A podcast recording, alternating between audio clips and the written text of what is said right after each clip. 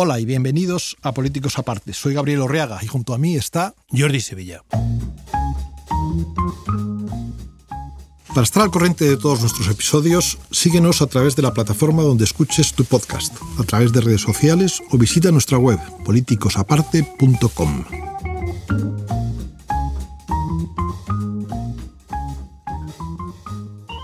Hola Jordi, hoy volvemos con un nuevo turno de preguntas. Muy buenas, Algunas Gabriel. ya las han preparado en nuestro equipo de producción como, como otras veces, pero otras llegan de, de nuestros oyentes y hay un poco de todo, preguntas para, para todos los gustos. Recordar todos que si a raíz de esta conversación surge alguna pregunta propia que queréis que contestemos en Políticos Aparte, hacednoslo saber, bien a través de Twitter, Instagram o a través del email politicosaparte.gmail.com. Y vamos a empezar ya con una pregunta de los oyentes, la primera que ha llegado específicamente para Jordi. Nos la manda Aureli desde Castellón y dice lo siguiente. La industria de la cerámica en la provincia de Castellón sufre una gran crisis. La patronal de la cerámica se queja de la ineficiencia de las ayudas que Portugal e Italia han gestionado mejor y de la competencia de azulejos como India que están vendiendo mucho. Y eso formula, hace una pregunta. ¿Competir con países con menos normativa medioambiental puede ser una de las causas del auge de los extremismos? Sí, puede serlo. Ahora, Aureli, eh, moltes gràcies per la pregunta.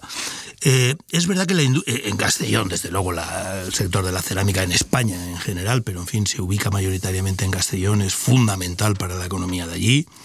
Yo he sido diputado y me las he recorrido bastantes veces y me he sentido muy orgulloso de la industria de cerámica de Castellón, entre otras cuestiones porque recuerdo, por aquello de la edad, cuando el gran salto tecnológico eh, después de la crisis del petróleo de los 70 fue cuando apostó por el gas.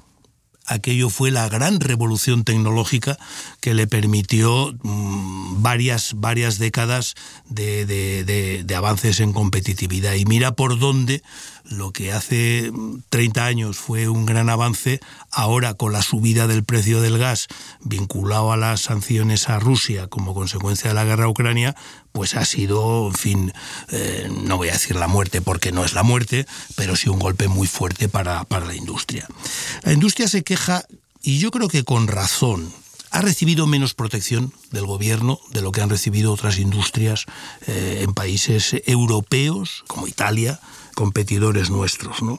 Lo cual también forma parte de una queja global dentro de este mundo en el que todo el mundo se queja, pero mm, muchas veces con razón, de que quizá por estar muy concentrada en Castellón, la industria cela de la cerámica, que es una, como digo, de las importantes y desde luego de las mayores exportaciones eh, de España, no ha estado suficientemente presente en las políticas económicas y comerciales de los gobiernos centrales, de los gobiernos de España. Siempre se han sentido un poco olvidadas.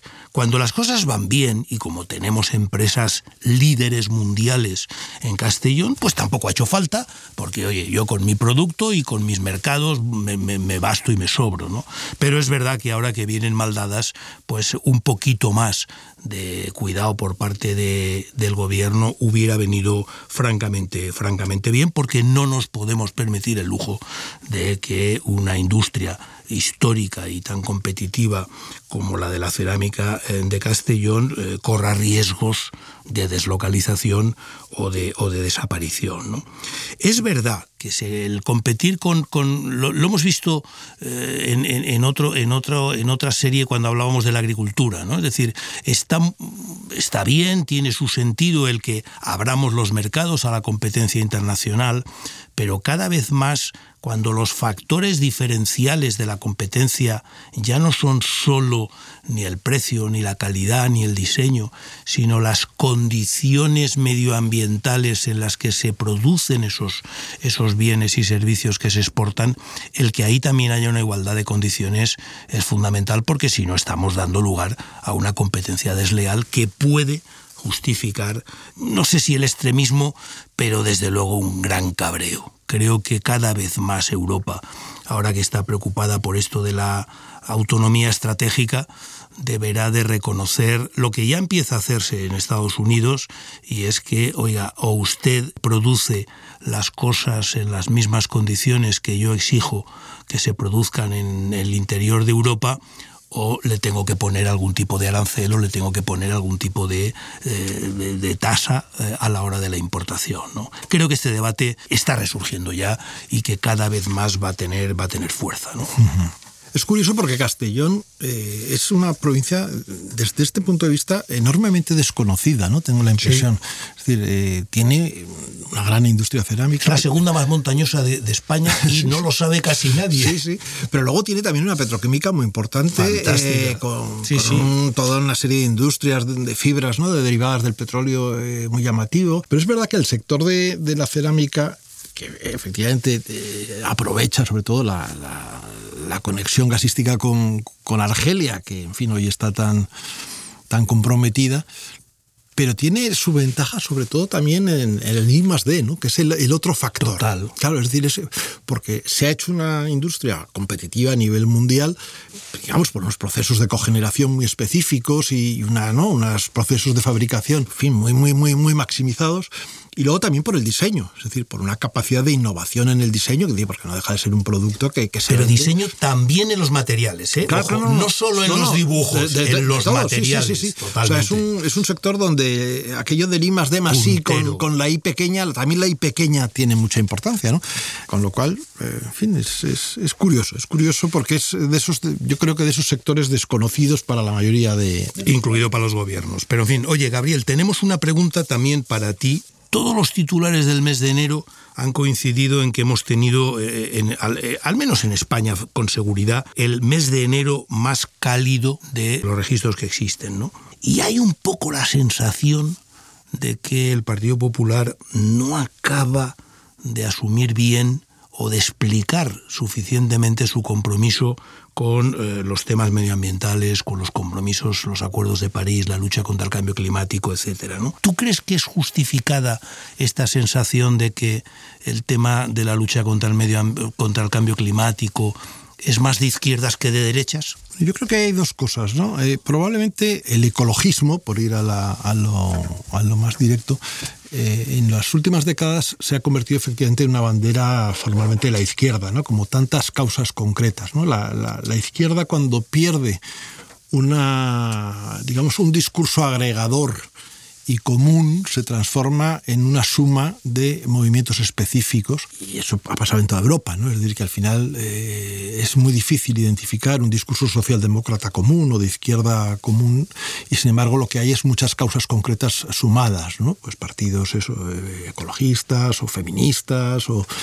o lo que sea, El PP tiene las características más típicas de, de los partidos de centro derecha europeo, es decir, ha defendido políticas medioambientalistas de manera muy consistente a lo largo del tiempo, ¿no? Y sin embargo, es verdad, y yo creo que de ahí la percepción pública, de que probablemente nunca las ha puesto en el frontispicio de su acción política. ¿Qué quiero decir? Bueno, el primer Ministerio de Medio Ambiente lo crea Aznar en 1996. Isabel Tocino es, la primera ministra de Medio Ambiente en España y es la primera vez que se dedican recursos y se define una política propia medioambiental. El acuerdo de, original de Kioto lo firma el Partido Popular en el gobierno, con un gobierno de José María Aznar. El Acuerdo de París lo firma Mariano Rajoy. Eh, los ODS tal, los firma el gobierno de Mariano Rajoy. Es decir, que ha habido una política muy consistente eh, y muy alineada con lo que son un poco las estrategias europeas de lucha contra el cambio climático, que siempre ha defendido el Partido Popular desde el gobierno, de una manera pionera incluso, ¿no? Pero admito la, el comentario, la crítica, ¿no? Es verdad que el Partido Popular...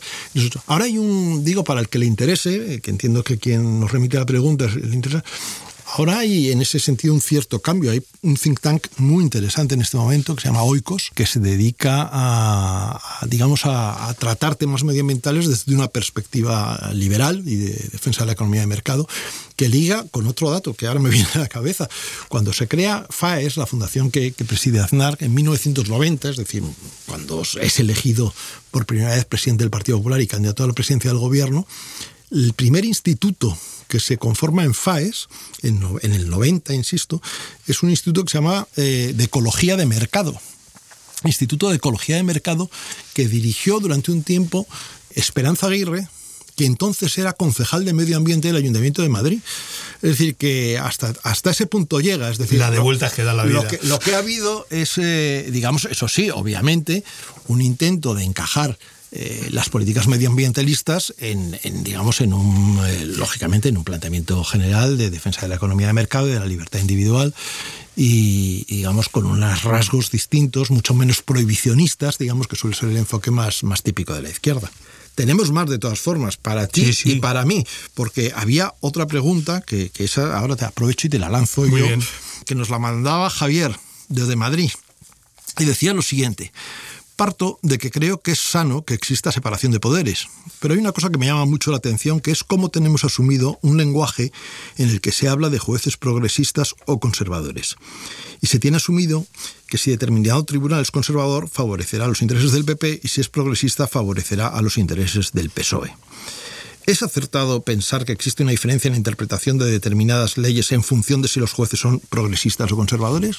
Bueno, la pregunta es claramente pertinente porque yo mismo tengo esta misma duda cuando hablamos y se habla, ¿no? Este juez o este magistrado pertenece a la asociación progresista o a la asociación conservadora.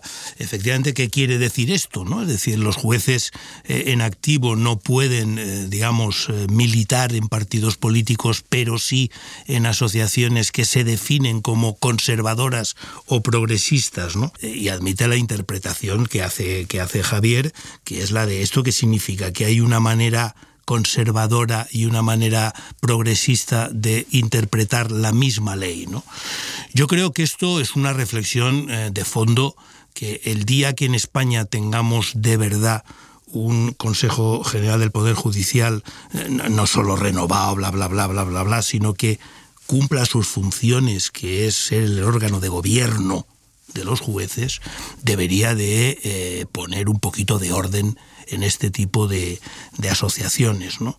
Y debería de poner también un poquito de orden, porque a mí me parece fantástico, por ejemplo, que ayer o uno de estos días el Consejo General del Poder Judicial ha criticado las críticas, valga la redundancia, que desde el hemiciclo de los diputados se ha hecho del comportamiento de algunos jueces. Me parece obligatorio que lo haga y yo lo suscribo pero ha habido varios jueces que han criticado el comportamiento de la Cámara Legislativa con algunas leyes y no he oído que el Consejo General del Poder Judicial les criticara.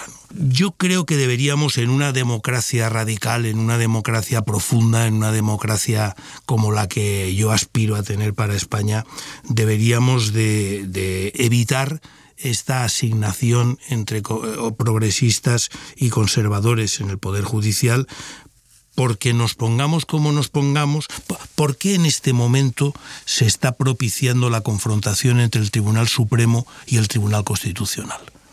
En el fondo, lo que está detrás de esa confrontación es que se supone que el Tribunal Supremo tiene una mayoría conservadora próxima, por tanto, al PP, y el Tribunal Constitucional una mayoría progresista próxima al PSOE y al Gobierno.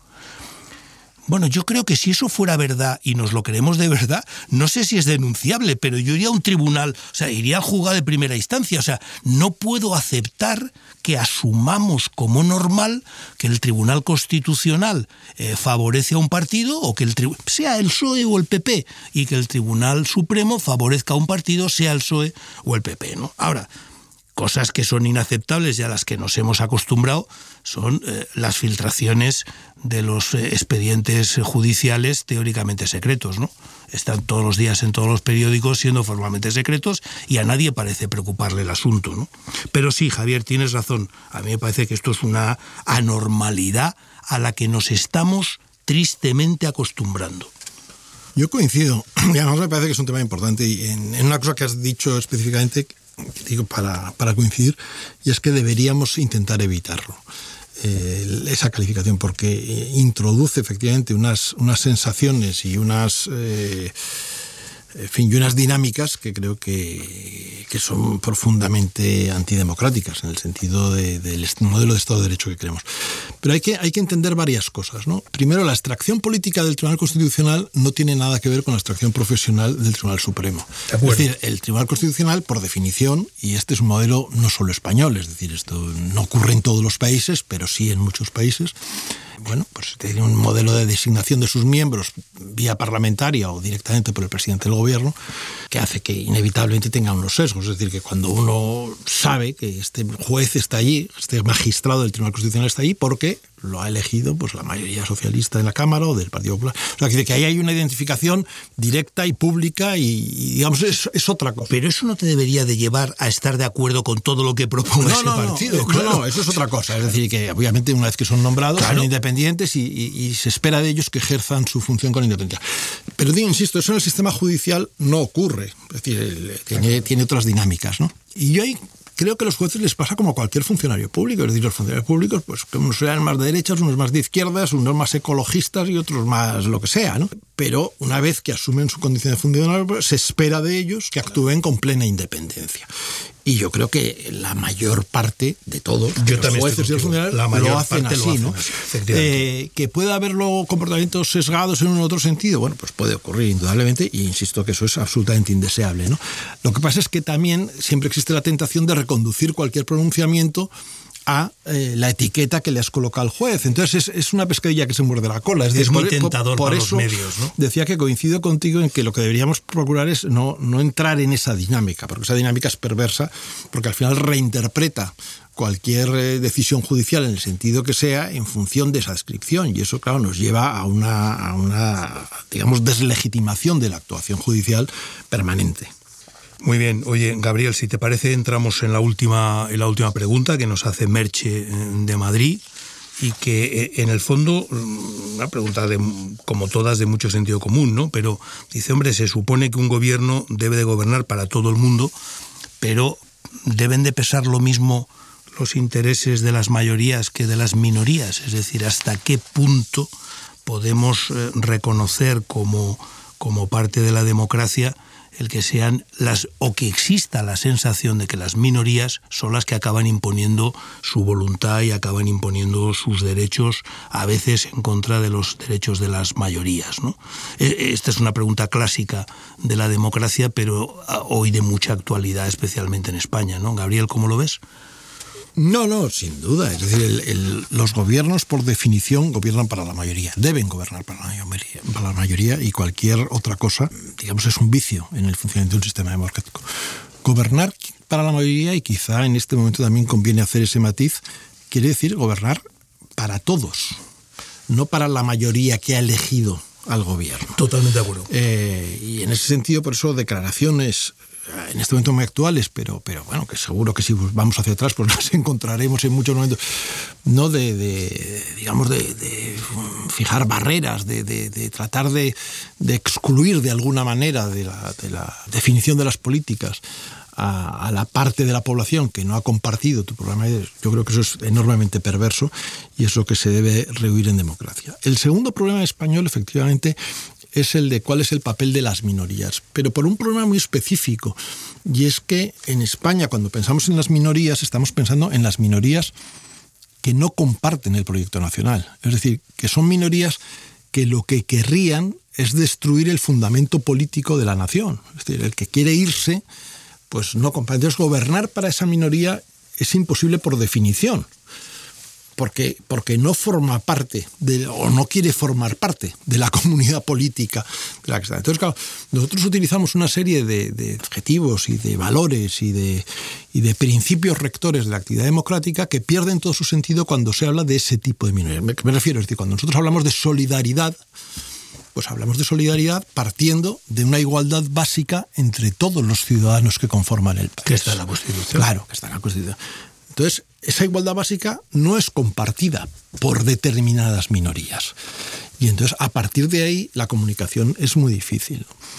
Un problema distinto, que no está en la pregunta, pero digo por, por aclarar, porque eso a veces genera ciertas, ciertas distorsiones, una cosa distinta es pensar que determinadas minorías en España están sobre representadas a nivel nacional. Y eso no es exactamente cierto.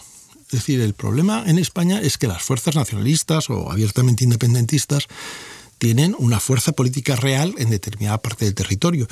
Y en base a esa representación, pues tienen una influencia. O sea, en España, la, diferencia entre España y el funcionamiento de otras democracias europeas es la falta de partidos intermedios que permitan la conformación de mayoría sin contar con los extremos. Yo creo que eso ya lo hemos hablado alguna otra vez, ¿no? Y, ese es un problema que tiene difícil solución con nuestra realidad política, es decir, con la conformación del voto en, los distintos territorios de España y el funcionamiento del sistema electoral. Las dos cosas conjuntas hace que los partidos que hacen balance sean partidos antisistema, en el sentido de que no comparten la comunidad política de la que forman parte. Y eso tiene un problema, pero eh, indudablemente, es decir, no se puede gobernar poniendo el foco en la minoría, hay que gobernar poniendo el foco en la mayoría, la que te ha votado y la que no te ha votado. Sí, yo, yo, creo, y vamos terminando, ¿no? Pero dos apostillas eh, a lo que tú has dicho. Creo que eso, si de verdad alguna vez tuviéramos un Senado, auténtica Cámara de Representación Territorial, donde se pudieran canalizar hacia ahí esta presencia mayoritaria en determinados territorios de minorías nacionalistas, podría ayudar a, aligerar un poco esta, esta presión y esta tensión, ¿no? Y dos, lo que se está produciendo en España en los últimos años a una velocidad tremenda es un proceso de confusión fusión voluntaria y aceptada entre la institución y el partido. Yo, el gobierno de la Comunidad de Madrid es el gobierno de la Comunidad de Madrid, no es el gobierno del PP. O el gobierno de España es el gobierno de España, no es el gobierno de Pedro Sánchez, es decir, o del Partido Socialista. Y saber diferenciar eso es fundamental a efectos de la negociación de la financiación autonómica, donde, oye, el Partido Popular y el Partido Socialista tendrán sus puntos de vista, pero como ha pasado otras muchas veces, los gobiernos autonómicos defenderán los intereses de la comunidad autónoma, no tanto del partido al que representan. ¿no? El de nuevo nos hemos ido acostumbrando ahí a un pequeño deterioro, lo estamos ya aceptando casi como normal, pero yo me niego a, me niego a aceptarlo. O sea, no podemos reconocer que el, que el que ha ganado por mayoría, pero que muchas veces no es mayoría sobre el conjunto de la población, está utilizando a la mayoría de la población en beneficio propio. ¿no? Eh, creo que ese es, es, una, es algo colateral a lo que nos plantea Merche, pero que tiene también que ver con el debate de cómo se ejerce el gobierno. ¿no? El problema en ese sentido, el problema español, parte de, las dificultades de integrar una comunidad política común. Es verdad que no es un problema de ahora. Yo creo no, no, está claro. Que eso también hay ha que. ido a más. No hay que perderlo de vista, ¿no? Es decir, que el fundamento histórico de, esa tendencia disgregadora pues está probablemente en el siglo XIX y en, cómo evolucionó luego políticamente el país en el, en el 20. ¿no? Pero sí que se echa en falta una cierta conciencia nacional más explícita por parte de los partidos políticos que por definición se, se, autocalifican como nacionales. O sea, una voluntad más expresa de integración. Yo eso sí que... Eh, ha, cambiado mucho. Es decir, si uno analiza los discursos, que es una cosa que no siempre se hace, porque yo creo que, que también ha perdido tanto valor la palabra de los políticos que en ocasiones se ignora lo que, lo que dicen porque se entiende que, que es superfluo, que no... no, sí, o que eso lo ha escrito otro. O que lo ha escrito... Pero si uno analiza discursos políticos, puede apreciar, con, estoy pensando a nivel nacional, o sea, presidentes del gobierno o líderes de la oposición, puede apreciar con cierta claridad que a lo largo de los últimos 20 años ha ido evolucionando. Es decir, desde, desde una, unos discursos iniciales donde era muy explícita la voluntad del ganador de representar a todos. Eso es verdad. Y ¿no? el día siguiente, el día que salías al balcón a proclamar que he ganado, la primera frase, digamos, ritual era voy a gobernar para, todos, los españoles. Totalmente. Y eso, que bueno, puede ser palabras vacías, pero te colocaba en una cierta actitud mental. ¿no? Cuando, cuando eso se pierde y pasas al voy a gobernar para los míos, de una manera, el funcionamiento general del sistema democrático se resiente y se resiente profundamente. ¿no? Y ahí deberíamos recuperar pues eso, una, cierta, una cierta generosidad, una cierta amplitud de miras, ¿no? una cierta mm, sensación de trascendencia, porque en ejerce el poder político, de entender que su tarea va más allá de lo inmediato, va más allá de eh, la próxima victoria electoral, va más allá de salir con muy en pie de la coyuntura, sino que al final tu responsabilidad en el momento en el que llegas a la presidencia del gobierno, lo digo, o de una comunidad autónoma, da lo mismo, es decir, en el ámbito que corresponda, es mucho más trascendente, ¿no? Es decir, que a ti han puesto en tus manos durante un periodo de tiempo la construcción de un proyecto que es indefinido en, el tiempo y que tienes que cuidarlo como aquel a quien le entregan ¿no? algo que, va a sobrevivir a su paso por la política, que va a sobrevivir a su paso por el gobierno y que lo que tiene que tener es un horizonte de estabilidad y de integridad eh, que hay que preservar. Muy bien, Gabriel, pues hasta aquí hemos llegado. Muchas gracias a los oyentes que nos han ido enviando preguntas. Sabéis que nos podéis seguir enviando todas las, las que queráis y la conclusión que yo también saco de la conversación de hoy es que tenemos mucho que hacer para recuperar una democracia. Bueno, pues seguiremos trabajando. Seguiremos trabajando. Gracias. Políticos aparte es una producción creada por Gabriel Orriaga, Jordi Sevilla, Tom Barnes Marañón y Tom Barnes Luca de Tena.